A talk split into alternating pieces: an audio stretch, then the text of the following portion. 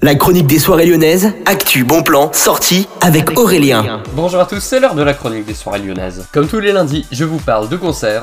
Et on commence tout de suite cette chronique au Transborder, ça se passera dans le club de la salle. Il y aura du psyché rock, ça se passera le jeudi 7 avril à partir de 19h. Sur scène, les artistes Ashinoa et Guadaltejas seront présents. L'entrée est gratuite. Et puis ce vendredi, il reste quelques places pour le concert de rap de Giorgio et Sayasuke ainsi que Sirius. Je vous conseille de vite aller réserver sur le site du Transborder. Juste avant de voir ce qui se passe à l'Altony Garnier, je vous parle du concert de Joker, c'est du rap, vous connaissez sûrement. Ça passera le 24 avril à partir de 19h.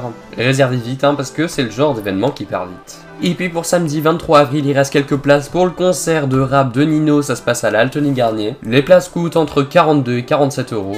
Plus d'infos sur le site de la Garnier, vous pouvez réserver sur la Fnac Spectacle. C'est un style complètement à part, hein, mais c'est Eddie de Preto qui sera à l'Altony Garnier, ce sera le 3 mai, et le 4 mai, vous aurez Aurel San.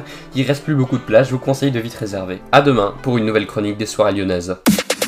La chronique des soirées lyonnaises avec Aurélien. Vivez les plus grands événements lyonnais avec Millennium FM. Concerts, soirées, idées de sortie. Profitez des meilleurs bons plans à Lyon avec Aurélien. Le rendez-vous des Gaunes tous les jours à 8h20, 12h20 et 17h20 sur Millennium. Millennium, la radio électro 100% lyonnaise. La chronique de demain est déjà en exclusivité sur Spotify et Deezer dans le podcast de la chronique des soirées lyonnaises.